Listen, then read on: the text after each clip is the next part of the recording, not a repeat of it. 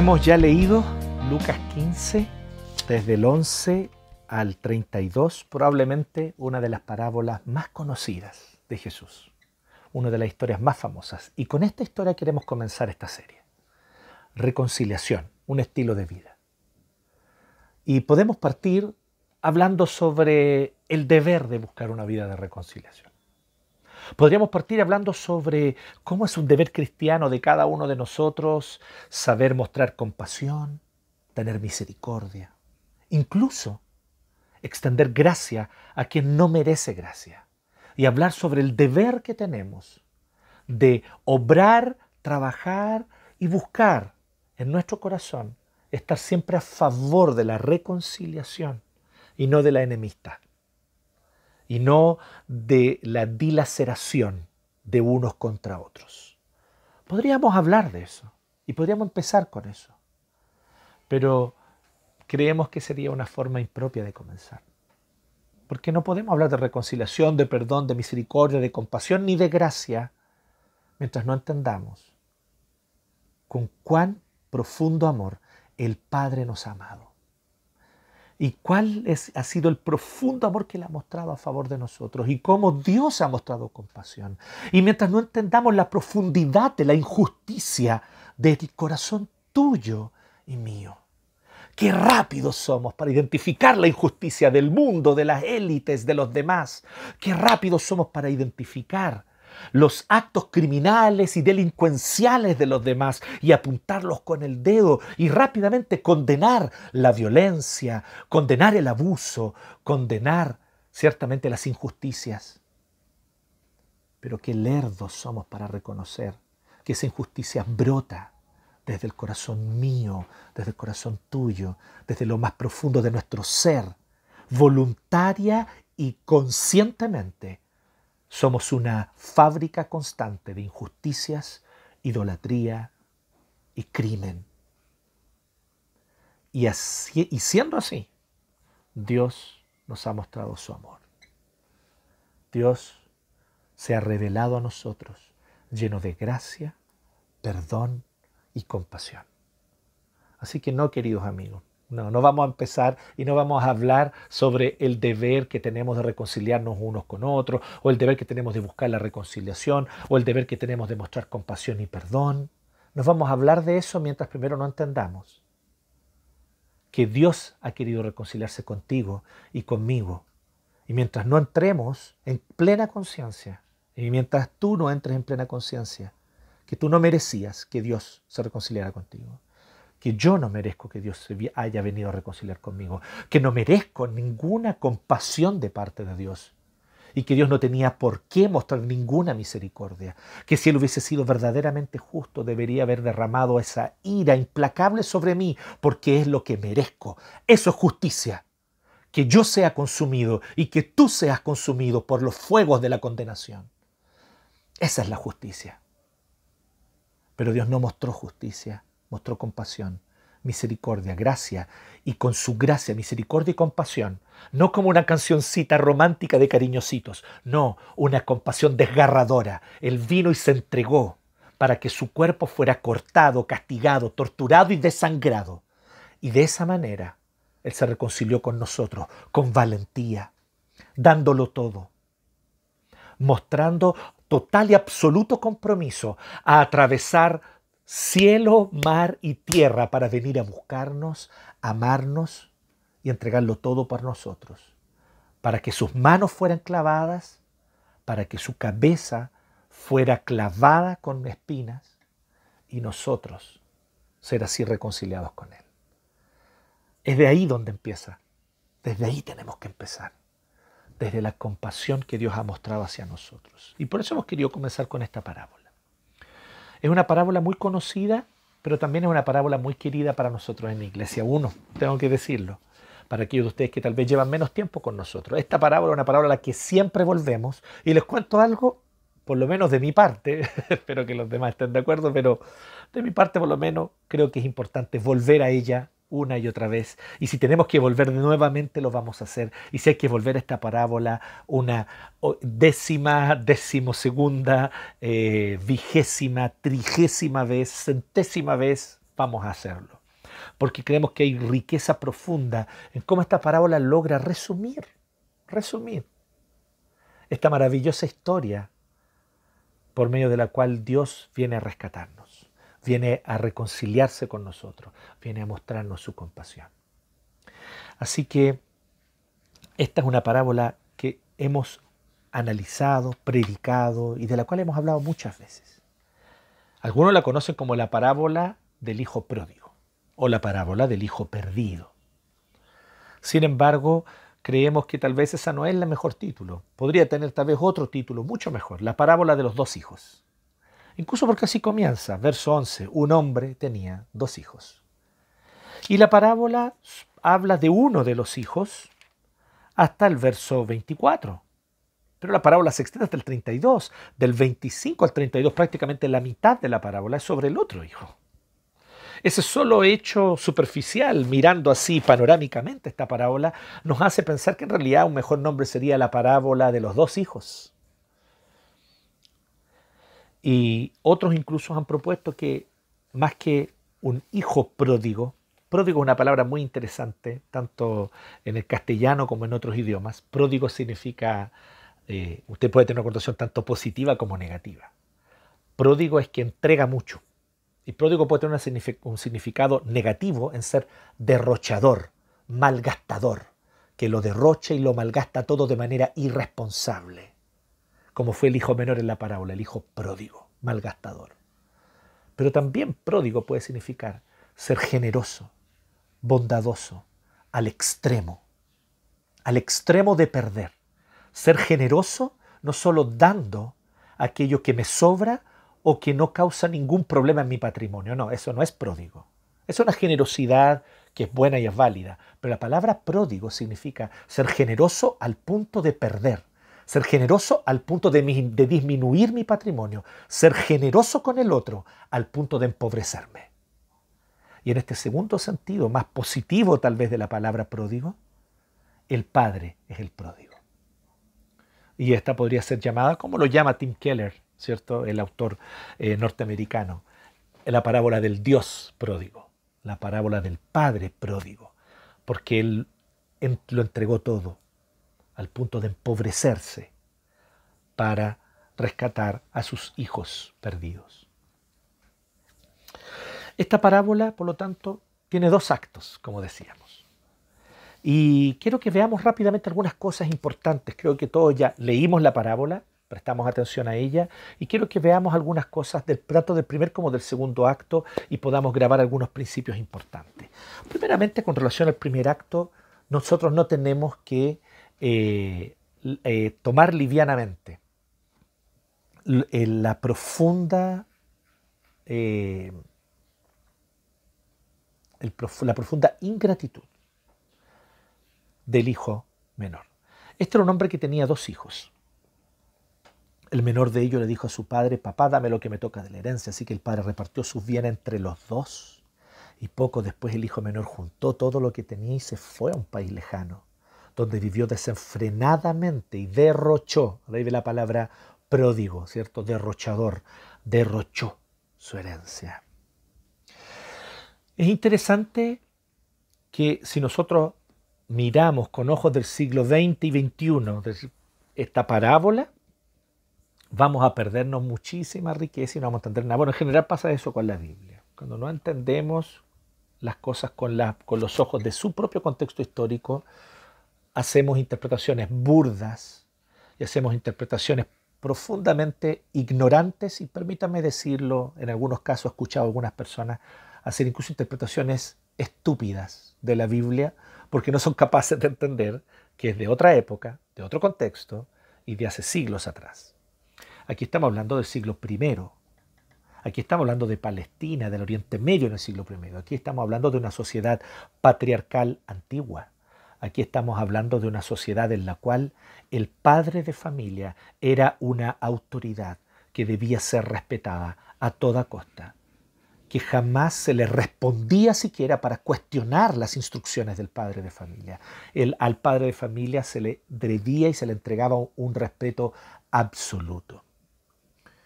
Y en este contexto, Mientras no entendamos este contexto, no vamos a entender lo que este padre hace. Vemos algo sorprendente. El hijo viene y pide algo totalmente fuera de lo común y algo que es totalmente mal visto, algo que es totalmente ingrato. Papá, dame mi herencia ahora. La herencia se entrega cuando el padre muere, pero él le dice, dame ahora lo que me toca de la herencia. Más sorprendente aún es lo que el padre hace. Efectivamente el padre reparte. Según la ley de los judíos, el hijo mayor, el primogénito, debía recibir el doble de los demás hijos en cuanto a la herencia. Aquí habían dos hijos, así que evidentemente al mayor le corresponden dos tercios, al menor le corresponde un tercio. Estamos hablando de un hombre rico, un hombre que tiene siervos, que tiene hacienda, que tiene eh, varios hectáreas, ¿cierto?, de terreno, que tiene ganado, que tiene cabras, que tiene plantaciones, etc. Estamos hablando de un hombre rico. Así que no fue poco lo que le dio. Y entonces él vino y hizo la repartición antes de morir. Un tercio era para el menor, dos tercios para el mayor. Así que él hizo esta repartición antes de morir en base a una solicitud y una petición ingrata de este hijo. Este hijo menor tiene una característica clara que no podemos perder de vista. Ama los bienes del padre, pero no ama a su padre no le importa la vida de su padre. Es más, lo que le está diciendo al pedirle la herencia, le está diciendo prácticamente esto. Tú vales más para mí muerto que vivo. Para mí, tú vales más muerto que vivo. Es tu herencia la que me importa. No tú, no tu corazón, no tu amor, no tu entrega como padre. Es tu herencia son los bienes que puedo obtener de ti. Así que este hijo de manera irresponsable toma esta herencia y la malgasta, porque lo que él quiere es él tener el control. Ya no quiere estar más, más bajo la tutela y bajo el control de un padre, lo que él quiere es él vivir a su manera su propia vida. Lo maravilloso de cómo Jesús presenta esta parábola es que en ella Él está expresando de manera asombrosamente sabia. Me fascina Jesús como maestro. Y a ti debería también fascinarte, porque Él es realmente sorprendente, único, maravilloso. No hay otro maestro como Jesucristo, con una sabiduría tan perspicaz. Él viene y aquí está representando un tipo de persona. Existe un tipo de persona que para poder tener control sobre su vida busca ser rebelde pero ¿qué es lo interesante? Que en esta rebeldía esta persona no puede evitar depender de su padre, depender de Dios. Qué curioso, ¿no? Él va y va contra todas las reglas que su padre le había enseñado en casa. Un buen padre judío, un buen hacendado padre de familia judío, le enseñaba a sus hijos lo que era correcto, incorrecto, lo que era bueno, lo que era malo. Este hijo se fue de la casa justamente a vivir con los valores contrarios a todo lo que su padre le había enseñado. ¿Te parece conocido? Tal vez te parece conocido porque así eres tú. A mí me parece conocido, porque así soy yo. Con el mismo aire que el Señor me da para respirar, puedo blasfemar contra Él. Con la misma luz que generosamente Dios permite que entre a mis ojos, yo entonces miro con codicia atentando contra la gloria y la santidad de Dios. Con la misma voz que Dios me ha dado, yo puedo decir aquellas palabras que le deshonran. Con el cuerpo y las manos que Dios me ha dado, cometo actos de maldad. Entonces, nos creemos muy independientes. Yo hago las cosas por mí mismo. Yo soy un rebelde. Yo me hago a mí mismo. Yo voy y armo mi propio mundo con mis propios valores y dejo atrás la casa de mi padre. Pero dependo de mi padre en cada paso. No puedo hacer nada solo, ni respirar. Así de patético es el joven rebelde, así de patético soy yo cuando me revelo contra el Señor, así de patético he sido, así de patético hemos sido todos nosotros y esta humanidad que se revela contra Dios, sin embargo, dependiendo 100% de Él, siquiera para respirar, aún más para caminar, para vivir. Qué ironía, qué sarcasmo, pero también qué tristeza, qué triste panorama. Y así derrochamos lo que Dios nos da. Dios nos da vida, aliento, energía, fuerza, inteligencia, con la cual nosotros simplemente nos rebelamos contra sus preceptos para ir contra Él y atentar contra su gloria.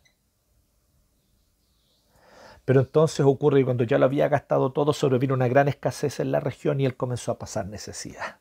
Así que él hace un plan fue y consiguió empleo con un ciudadano primeramente de aquel país, intentó sobrevivir a su manera, cayó bajo, cayó tan bajo que dice que a él le daban ganas de comer las comidas de los cerdos, dice el verso 16.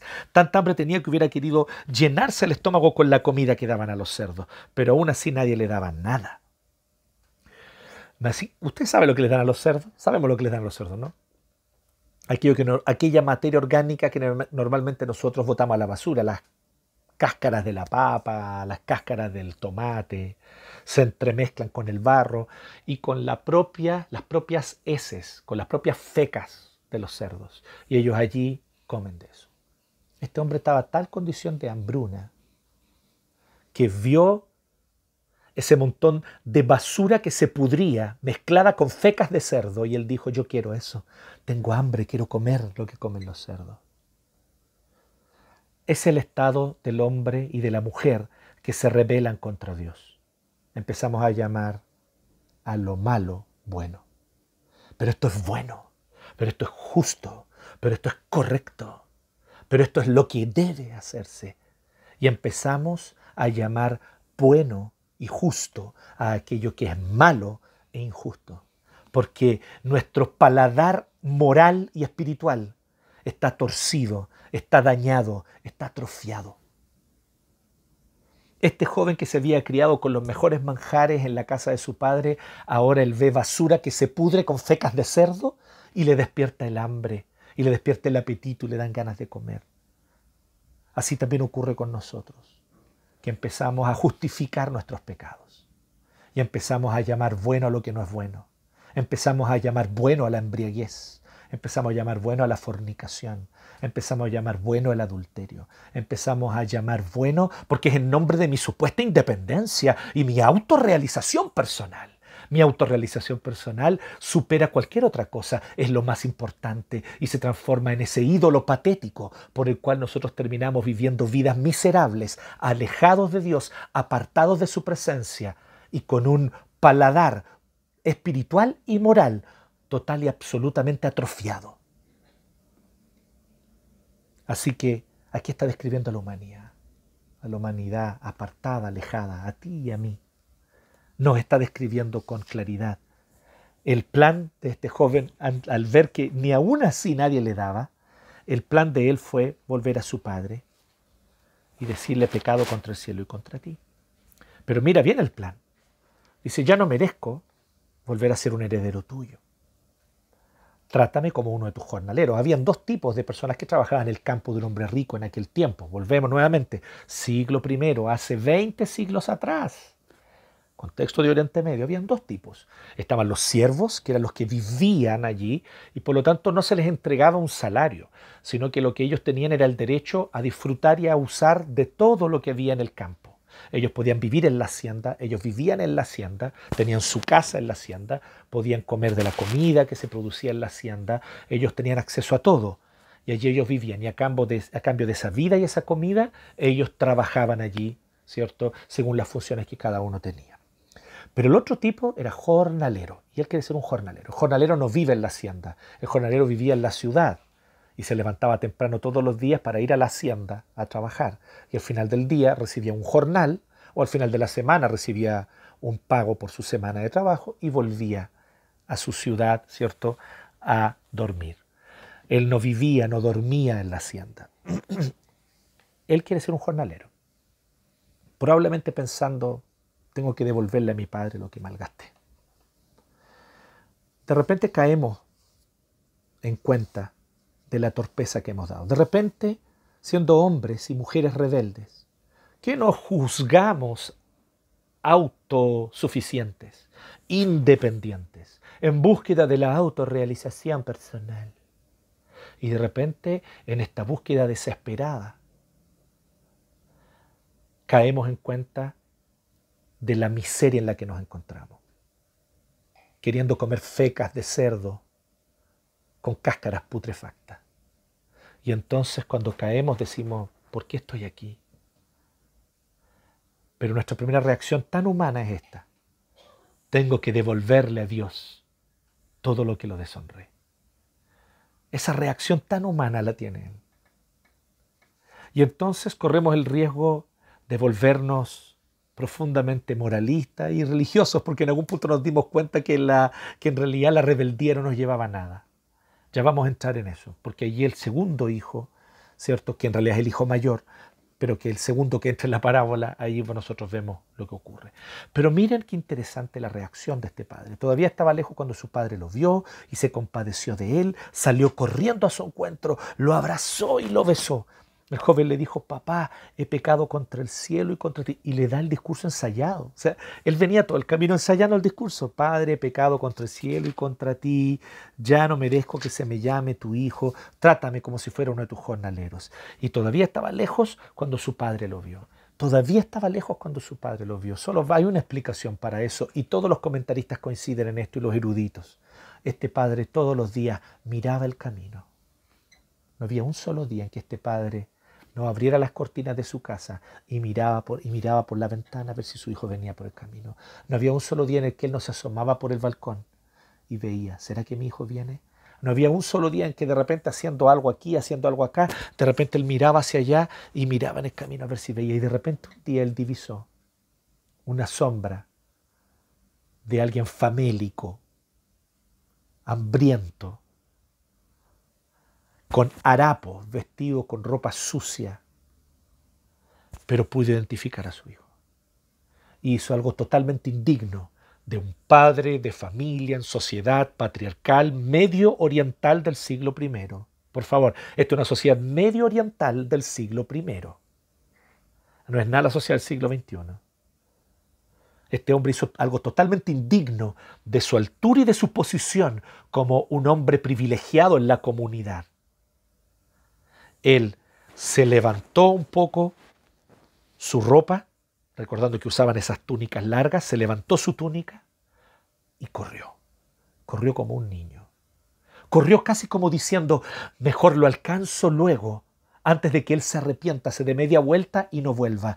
Y corrió como casi con miedo de que el hijo no, no fuera de repente a arrepentirse de querer volver a la casa.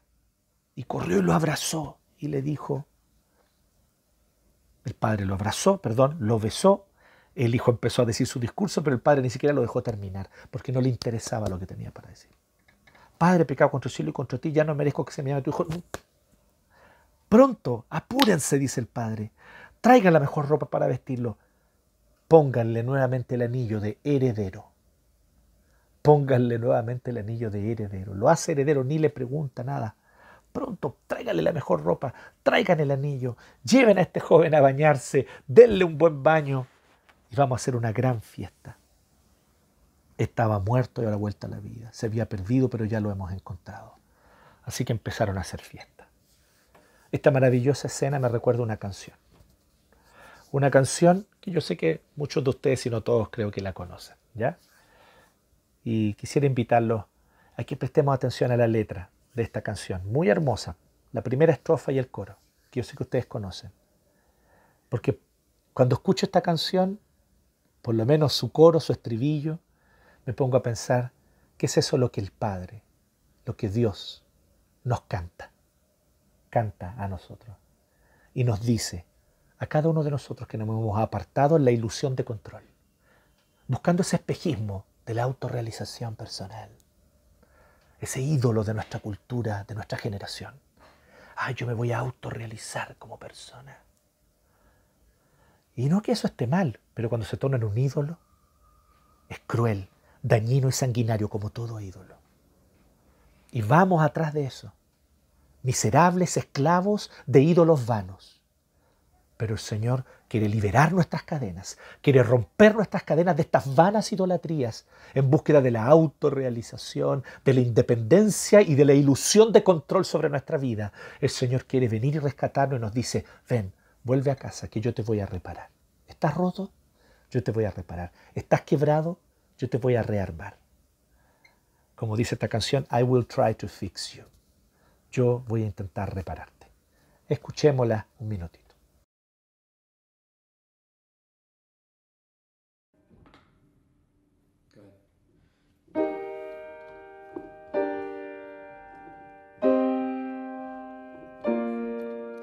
You try your best, but you don't succeed. When you get what you want, but not what you need. When you feel so tired, but you can't sleep. Stuck in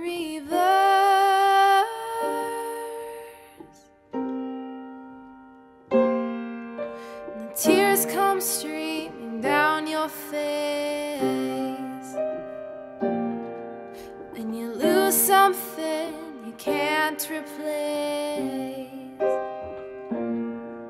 When you love someone but it goes to waste.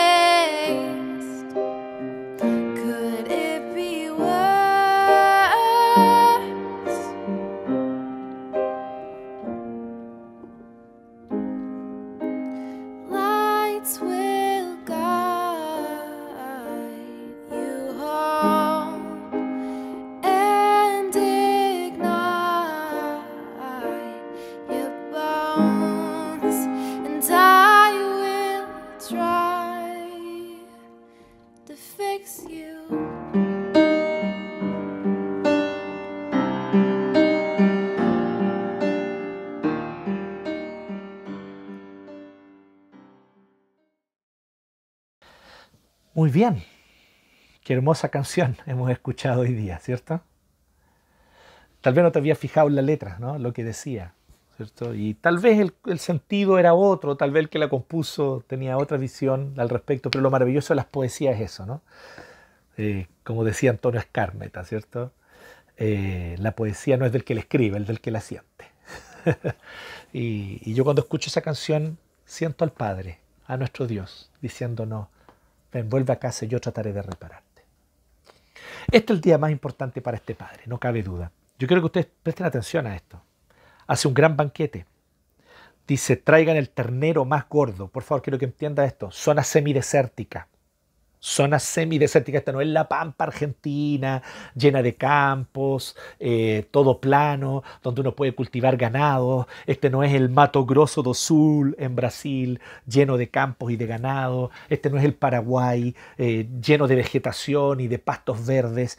Esta es una zona semidesértica donde tener cabras, ovejas, ok, bien, es un buen recurso, pero tener terneros, vacunos, es carísimo. Es carísimo tenerlos, mantenerlos, y por lo tanto es carísimo un ternero, es carísimo un vacuno. Y él dice el ternero más gordo. O sea, ni siquiera cualquier ternero, el más caro de todos. Tal vez a lo mejor un papá con una hija, su única hija mujer, mataría el ternero más gordo para cuando ella se case. A lo mejor. Pero aquí esto es tan importante o más importante para este padre. Este padre consideró que había que matar al ternero más gordo para celebrar un banquete e invitó a toda la ciudad. Empezaron a hacer fiesta. Este es el día más importante. Como dice Tim Keller, no hay que ser un doctor en psicología para darse cuenta que este es el día más importante para este caballero. Este es el día más importante para este viejito. Pero allí ocurre la segunda escena. Aquí ocurre el segundo acto. Mientras tanto, el hijo mayor estaba en el campo. Al volver, cuando se acercó a la casa, oyó la música del baile. Entonces llamó a uno de los siervos y le preguntó qué pasaba. Ha llegado tu hermano. Quiero que vean con cuidado a este hermano. Nuevamente, la sabiduría, la perspicacia de Jesús cuando cuenta una historia. Qué maravilloso nuestro Señor Jesucristo. Único, admirable. Admirable, como Él describe tan bien la naturaleza humana. Este hijo mayor estaba en el campo y cuando Él llega, le pregunta a un siervo qué estaba pasando. O sea, él era probablemente de los que se levantaba más temprano que los siervos para trabajar el campo y de los que llegaba más tarde. Ya los siervos habían terminado, decían, ya, Señor, nosotros nos vamos para la casa, llegó la hora, se está poniendo el sol. Sí, vayan nomás, yo me quedo aquí terminando. Y él trabajaba duro. Quiero que no se engañen con esto. Este no es un hijo chanta en términos de su empeño, su esfuerzo y, el sudor que él es capaz de entregar por el trabajo. Él cuida el campo, él trabaja en el campo y trabaja arduamente y se toma en serio sus responsabilidades. Es alguien que cumple sus responsabilidades, conoce sus deberes y los lleva a cabo de manera correcta. No es un chanta en este sentido de, ah, que dice que cumple pero no cumple, un hijito rico de papá que hace que trabaja pero no trabaja. No, no, no, este es un joven comprometido con sus deberes, comprometido con su trabajo y llega más tarde que los siervos. Miren qué detalle. Y le pregunta al siervo, oye, ¿qué está pasando? Escucho música, baile, ¿qué está pasando aquí? Y él escuchaba que estaban allí, de lejos, sonaba, ¿cierto? I Wanna Be Sedated de Ramones. Algo sonaba, algo estaban bailando allí. Creo que es una buena canción para bailar. Tal vez otros de ustedes, según su gusto, se imaginarán el galeón español o alguna otra cosa, que tampoco está mal. ¿eh? Pero ahí estaba, ahí sonaba la música y él escuchaba de lejos y decía, ¿qué está pasando? Ha llegado tu hermano, le respondió el siervo. Y tu papá ha matado el ternero más gordo. Quiero que entendamos esto. con el ternero más gordo tú podías comprar un terreno. ¿Me entienden? Así de caro es el, ternero más gordo en la zona semidesértica del Oriente Medio, en lo que actualmente llamamos Palestina. Así de caro.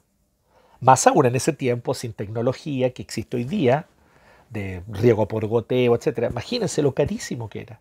Se podía comprar otro terreno con esto.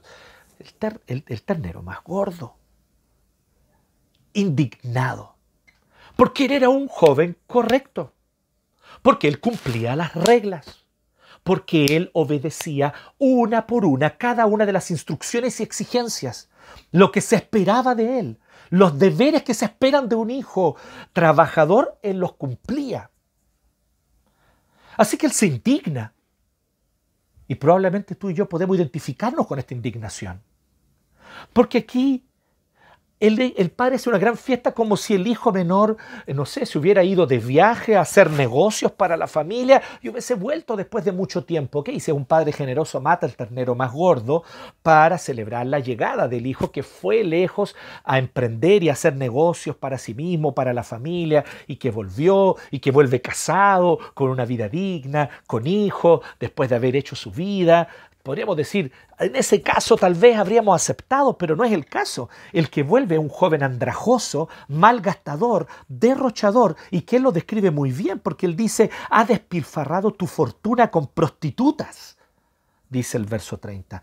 Él se enoja, se enoja y se indigna, pero aquí está la clave, antes del 30, quiero que mires bien. El 28, indignado el hermano mayor, se negó a entrar. Yo no participaré en esta fiesta Aquí están todos llenos de gozo, alegría, buena comida, buena música. Yo no seré parte de esta fiesta. Mi ceño estará fruncido. Que se alegren los vanos, que se alegren los superficiales, que se alegren los imbéciles. Yo no. Yo soy una persona digna, responsable, que mantiene su compostura y la alegría de esta gente no me identifica. Yo aquí me mantengo, serio, no participo de la fiesta, no participo de la alegría, porque no es digna de mí y de mi rectitud. ¿Te suena conocido? No, no, no, no, no, no pienses en otro. Piensa en ti. ¿Cuántas veces te has indignado con tu autojusticia, sintiéndote mejor que otros? Menospreciando a los que se alegran en el perdón generoso y la misericordia sobreabundante, así la describe Pablo en Romanos, donde abundó el pecado, sobreabundó la gracia, en la misericordia sobreabundante de Dios. Si eres como yo, creo que más de alguna vez te pasó de fruncir el ceño cuando había que alegrarse, de enojarse e indignarse cuando había que extender los brazos y abrazar con alegría, de cerrar los brazos y los puños cuando había que mostrar gozo y generosidad y de perdernos la fiesta, literal perderse la fiesta por creerse mejor que los demás. Pero él es mejor que el menor, dirán ustedes. Él es mejor, po. Claro que él es mejor, miren. Él trabaja de sol a sol, él trabaja fielmente, él suda la gota gorda, él trabaja, hace todo lo que hay que hacer, cultiva el campo. Y obviamente está indignado porque aquí hay un malgasto importante. O sea, el ternero más gordo se puede comprar otro terreno con eso. ¿Cómo es posible malgastar de esa manera la fortuna de la familia? ¿Cómo es posible? Y más encima en un joven que ni siquiera fue alguien que fue a vivir una vida digna y volvió después de muchos años, sino que después de malgastarlo todo con prostitutas, vuelve y le hacen una fiesta. O sea, ¿de qué estamos hablando? Yo conozco esa indignación, si yo la he sentido también. Y no te engañes, tú también la conoces, porque tú también la sentiste. Tal vez la estás sintiendo en este momento. Esa rabia de ver que Dios tiene misericordia de aquel que tú aborreces. Esa rabia de ver que Dios muestra gracia y compasión hacia aquel que te parece menospreciable en su irresponsabilidad, en su superficialidad, en su liviandad. ¿Cómo Dios puede tener misericordia de este? ¿Cómo Dios puede mostrar gracia hacia esta? Porque es como que le dice eso, ¿no? Ahí llega ahora este hijo tuyo, el este, la esta, no hablamos así los chilenos, el este, la esta, una manera menospreciable de tratar a alguien. Este hijo tuyo, así le trata. Entonces dice, y aquí es donde está la clave que les quería decir, final del 28. Así que su padre salió a buscarlo para que entrara. Salió a suplicarle para que entrara. Salió a rogarle. El padre salió a buscar al hijo. Aquí está la clave, queridos. Un hijo rebelde, en su rebeldía estúpida, ¿cierto? Que se jura dueño de sí mismo, que se jura dueño de su propia autorrealización personal y se va de la casa a vivir con sus propias reglas, alejándose de Dios. Ya vemos la estupidez de este hijo, pero aquí vemos ahora la estupidez del otro, que se queda en casa, pero está perdido. Está perdido, dice el hijo, dice que a ese hijo, perdón, el 28 dice, su padre tuvo que salir a buscarlo hay hijos perdidos dentro de casa también. Hay hijos perdidos dentro de casa. Y uno de ellos puede ser tú, que estás escuchando en esta hora. Que a las once y media no te pierdes y enciendes tu YouTube y no te pierdes esta transmisión. Que si tuviésemos cultos presenciales tú estarías allí llegando de los primeros. Que tal vez eres muy fiel a entregar tu tiempo. Que tal vez eres muy generoso para hacer obras de caridad con el prójimo. Que tal vez eres muy correcto en cómo cumples tus deberes familiares y matrimoniales. Pero tal vez en tu corazón estás lejos. Porque la razón por la que haces todas esas obras de justicia que son buenas, por favor, yo no te quiero negar eso, es bueno que participes del culto. Es bueno que a las once y media ya tengas tu YouTube encendido. Todos deberíamos hacerlo. Es bueno que entregues tu diezmo fielmente. Es ciertamente bueno que busques tener integridad familiar y matrimonial. Ciertamente. Pero tal vez lo que te motiva a hacerlo es parecido con lo que a este hijo mayor lo motivaba a ser ese hijo trabajador. ¿Por qué este hijo trabajaba de sol a sol el campo? ¿Por qué él se enoja con el mal gasto del ternero más gordo? Porque ya se había hecho la repartición de la herencia literalmente. Todo lo que había quedado después que el hijo menor se había tomado su parte y se había ido, todo era de este hermano mayor e iba a ser de este hermano mayor con toda propiedad una vez que el padre muriera. Este hijo mayor es exactamente igual en su corazón al hijo menor al inicio de la parábola este hijo mayor no ama al padre, no le interesa al padre, no tiene en absoluto ninguna conexión con el corazón del padre. Lo único que le interesa son los bienes del padre y las riquezas que puede obtener a través del padre. Para él su padre es un viejo que él está esperando que pronto muera porque lo que él quiere es la fortuna de este viejo de porquería. Así es como él lo ve, así es como él sienta en su corazón un hijo ingrato, un hijo que en su corazón no ama a su padre y porque es ingrato y no lo ama, cumple todas las reglas esperando la recompensa al final, porque es la recompensa lo que él ama, es la fortuna lo que él quiere y no hay ninguna conexión con el corazón de su papá. Y eso se nota en el 29. Le habla de manera absolutamente irrespetuosa. Jamás un hijo le hablaría así a su padre. ¿Se acuerdan de la falta de respeto del hijo menor pidiendo la herencia antes que el padre muriera? Aquí está la falta de respeto del hijo mayor en el verso 29. Fíjate tú, eso es lo que le dice. Él le contestó, pero hey, tú, fíjate. En el griego está escrito de tal manera que es una manera sumamente irrespetuosa.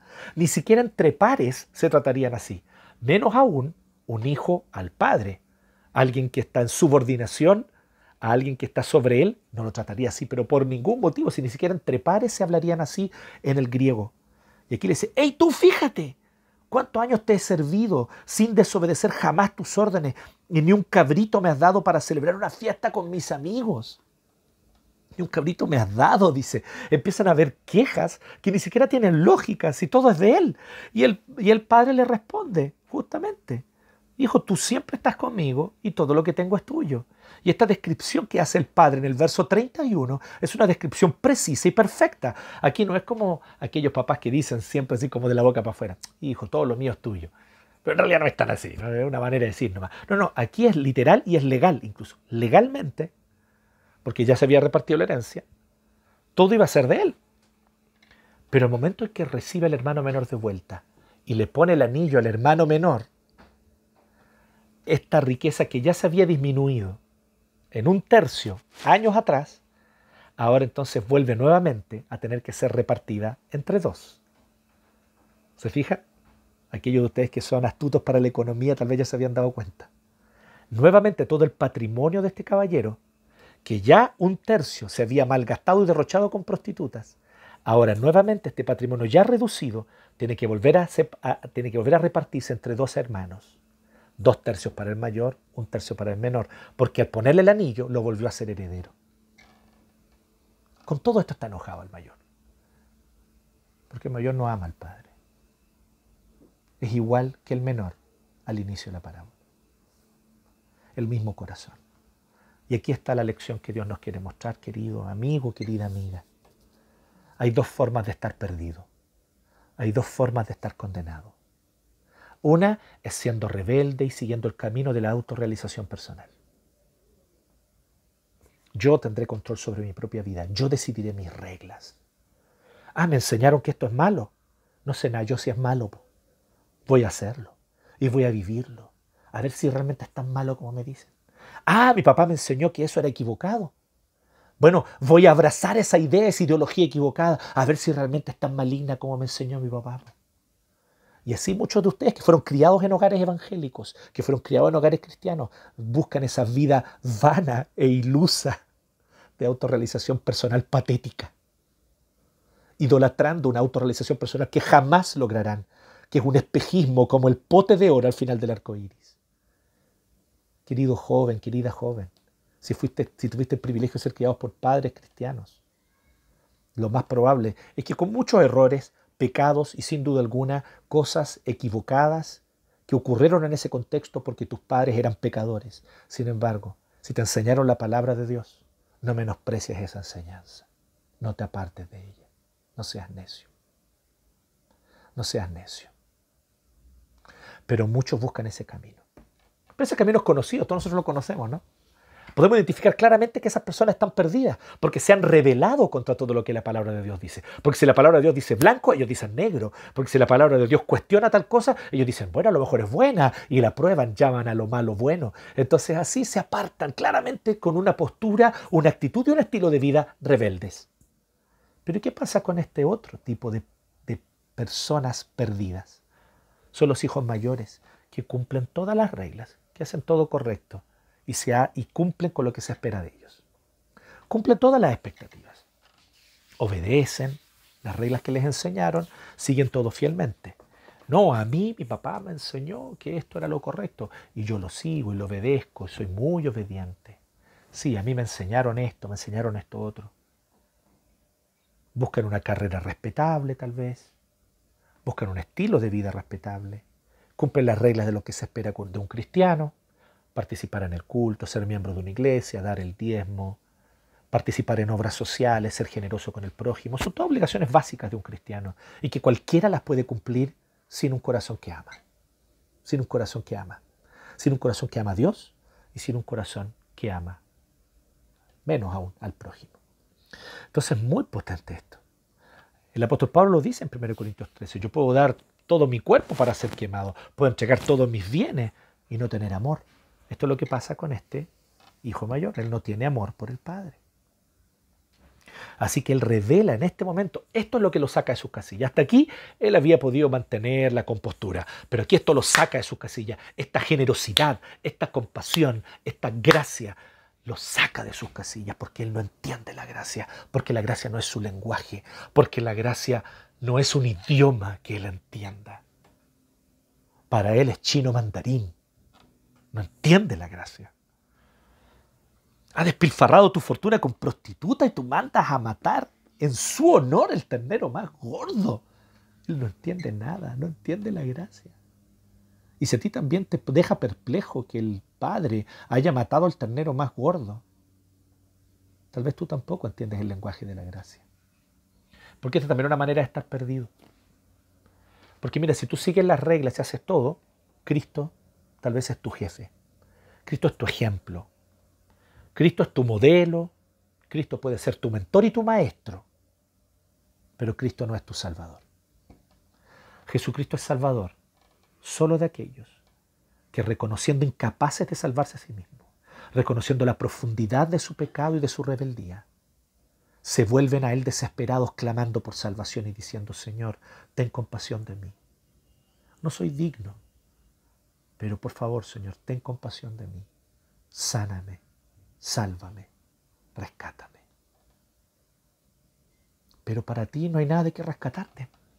Tú sabes que hay que hacerlo. Tú sabes qué hay que hacer, perdón. Sabes cómo hacerlo. Y lo haces al pie de la letra, ¿no es cierto? Qué recto eres. Qué recta eres. Me asombra tu justicia. Puede que me asombre. Puede que me asombre yo con tu justicia. Puede que me asombre yo con la claridad con la que disiernes lo bueno de lo malo. Puede que me asombre yo con la, altura moral con la que conduces tu vida. Pero a Dios no le asombra porque Él conoce el corazón.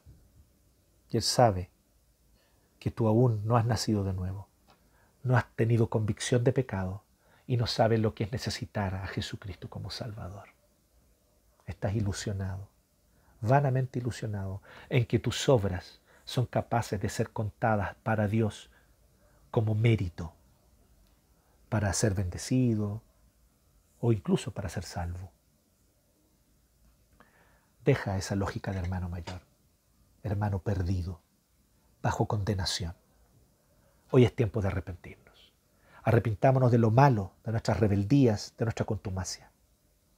Pero también arrepintámonos de nuestras motivaciones para hacer lo bueno.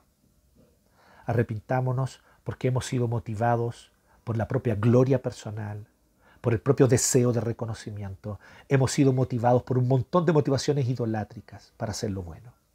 Y he hecho lo bueno. Tal vez he conducido bien mi familia, tal vez he venido a la iglesia, tal vez he sido bondadoso y generoso con el prójimo y el necesitado, tal vez he sido fiel con mis diezmos, tal vez he cumplido cada una de las reglas que la iglesia espera de mí como institución, pero cada una de estas cosas las he hecho con un corazón que no ama a Dios que no le necesita para salvación y que se autodeclara en el fondo independiente. Así que este corazón es igual que este otro. Tal vez los actos son distintos. Este es rebelde y este parece muy obediente y religioso, pero ambos con el mismo corazón. Es hora hoy de arrepentirnos. Pero mira qué interesante, y con esto yo quiero cerrar el día de hoy. Esta parábola forma parte de un conjunto de tres parábolas que Jesús dijo que no las pudimos analizar todas hoy, pero que todas comienzan capítulo 15 de Lucas, verso 1 y 2. Presta atención, abre tu Biblia allí, Lucas 15, 1 y 2. Muchos recaudadores de impuestos y pecadores, los recaudadores de impuestos eran la peor lacra porque ellos habían traicionado a su propio pueblo por obtener lucro personal y trabajaban para el imperio opresor de los romanos. Así que los recaudadores de impuestos eran gente totalmente rechazada por aquellos que eran rectos ante la ley. El tipo de gente que condena el profeta Miqueas, el profeta Amós. Gente gananciosa, una especie de élite abusadora, una especie de élite opresora de los demás. Estos son los recaudadores de impuestos, son gente menospreciable para los judíos de esa época. Y otros tipos de pecadores, donde Lucas nos dice en otras partes que habían prostitutas, habían personas y mujeres adúlteras, habían ladrones, ese tipo de gente. Y ellos se acercaban a Jesús para lo. Miren qué grupito el de Jesús, ¿no? Desde élites opresoras que se habían enriquecido mediante, digamos, métodos éticamente reprobables, hasta prostitutas y ladrones, y se sentaban todos a la misma mesa con Jesús. ¿Ah? Pero dice que los criticaban los fariseos, dice verso 2. De modo que los fariseos y los maestros de la ley se pusieron a murmurar, este hombre recibe a los pecadores y come con ellos. Él entonces les contó esta parábola. Y ahí les cuenta la parábola de una oveja perdida. Una oveja que se pierde. Y él dice, entonces el pastor deja la otra 99 y va a buscar la que se perdió. ¿Cierto? Eso es lo que haría un pastor de ovejas. Una moneda perdida, una moneda carísima, no una monedita de 100 pesos, una moneda que valía mucho, una moneda que valía bastante, digamos, varios salarios. Y una persona, una mujer entonces pierde este denario, que es equivalente a 10 monedas de plata, dice la, la NB, y lo traduce bastante bien, 10 monedas de plata, o sea, algo de mucho valor. Esta persona perdió eso, dio vuelta a la casa, ella buscó la moneda hasta encontrarla, porque es probablemente su único medio de sustento en caso de viudez para una mujer. Entonces esta moneda ella las cuida, así que las guardaba. Pero en la parábola de los dos hijos, nadie va a buscar al hijo perdido. ¿Se fijan en ese detalle? A la oveja la va a buscar alguien. La moneda la va a buscar alguien. ¿Y al hijo quién lo fue a buscar? ¿Saben por qué nadie lo fue a buscar? Porque debió haber ido el hijo mayor. Según la lógica familiar y las costumbres del Oriente Medio en el siglo I, el primogénito hace todo aquello que agrada al corazón del Padre. El primogénito tiene el deber de hacer que todas las cosas funcionen como su Padre quiere y que todas las cosas se den como su Padre anhela. El padre, un hombre anciano, no puede tomar el largo camino e ir a buscar a otro lugar al hijo menor, pero el primogénito tiene la energía, tiene la claridad mental y tiene ciertamente los recursos para poder ir a buscar a su hermano menor, pero él nunca fue. Ahí está la paradoja de esta parábola. Nadie fue a buscar a ese hijo perdido, nadie fue a buscar a ese hijo menor. Y es como si Jesús, mientras cuenta esta parábola, claramente le está queriendo decir, aquí están los recaudadores de impuestos, no cumplieron las reglas, se rebelaron, se enriquecieron ilícitamente y se volvieron élites opresoras de sus hermanos. Claro que sí, condenable. Aquí están las prostitutas, aquí están los ladrones, aquí están las mujeres adúlteras. Aquí están, sí, aquí están los hijos rebeldes, los hijos menores. Pero ustedes son hijos mayores, le está diciendo los fariseos. Son como el hijo mayor que en vez de hacer la voluntad de su Padre Dios, de ir a buscar a sus hermanos perdidos, se quedan con sus privilegios, porque ustedes aman sus privilegios más que a Jehová. Ustedes no aman a Dios, son maestros de la ley, enseñan la ley, enseñan la palabra. Son fariseos que se saben de memoria los textos bíblicos y que son maestros de moral para otros, pero no aman a Dios, porque si amaran a Dios, amarían lo que Dios ama. Y Dios ama ir a buscar a sus hijos perdidos aquellos que se han apartado tras las riquezas injustas, a aquellos que se han apartado tras la promiscuidad, a aquellos que se han apartado tras los vicios. Dios quiere que ustedes los vayan a buscar y ustedes nunca han ido. Entonces, ¿qué es lo que está Jesús concluyendo aquí? Que Él es ese hermano mayor dispuesto a hacer la voluntad del Padre. Él viene a buscarnos. Él es ese pastor de ovejas que va a buscar a la oveja perdida y la carga sobre sus hombros y la lleva de vuelta. Él es como esa mujer que barrió toda la casa y dio vuelta a la casa hasta encontrar la moneda. Así es Jesús. Y Él es el primogénito de verdad, de real. No de cartón como los fariseos, de real, que va a buscar a los perdidos, que va y extiende amor y misericordia a los que se han enriquecido ilícitamente, mediante triquiñuelas, y aquello y mediante metodologías éticamente cuestionables. A aquellas mujeres que han violado el pacto matrimonial, adulterando y pecando contra Dios y contra sus esposos y su familia. Él es aquel que viene a buscar a esos hombres que se han dedicado al bandidaje, al pillaje y a los vicios, y que están en la cárcel porque han delinquido y cometido grandes y terribles crímenes. Allí Él les extiende gracia y misericordia. Ese es un hijo mayor de verdad. Ese es Jesucristo, el verdadero hijo mayor que vino a reconciliarse con nosotros. Oremos. Gracias Dios, una vez más. Gracias por tu palabra. Gracias por tu enseñanza. Gracias sobre todo por tu gracia y misericordia. Te pedimos perdón en esta hora. Perdónanos, Señor, nuestras rebeldías. Perdónanos, Señor, por todo aquello que hemos actuado mal, abiertamente contrario a tu palabra. Perdónanos por todo aquello que hemos hecho bien con una motivación mala, con un corazón putrefacto, buscando reconocimiento, buscando que controlarla a los demás, buscando que los demás nos imiten, buscando que los demás nos admiren. buscando incluso ganar puntos contigo, buscando ganarnos tu bendición. Perdónanos, Señor, porque hemos estado motivados por motivaciones putrefactas y profundamente pecaminosas, incluso para hacer las cosas buenas que hemos hecho. Perdónanos, Señor. En esta hora rogamos que tengas misericordia. Limpia nuestro corazón de tan graves y profundos pecados y enséñanos, oh Señor, a hacer el bien, movidos por el amor y la gratitud a ti. En Cristo Jesús te lo rogamos.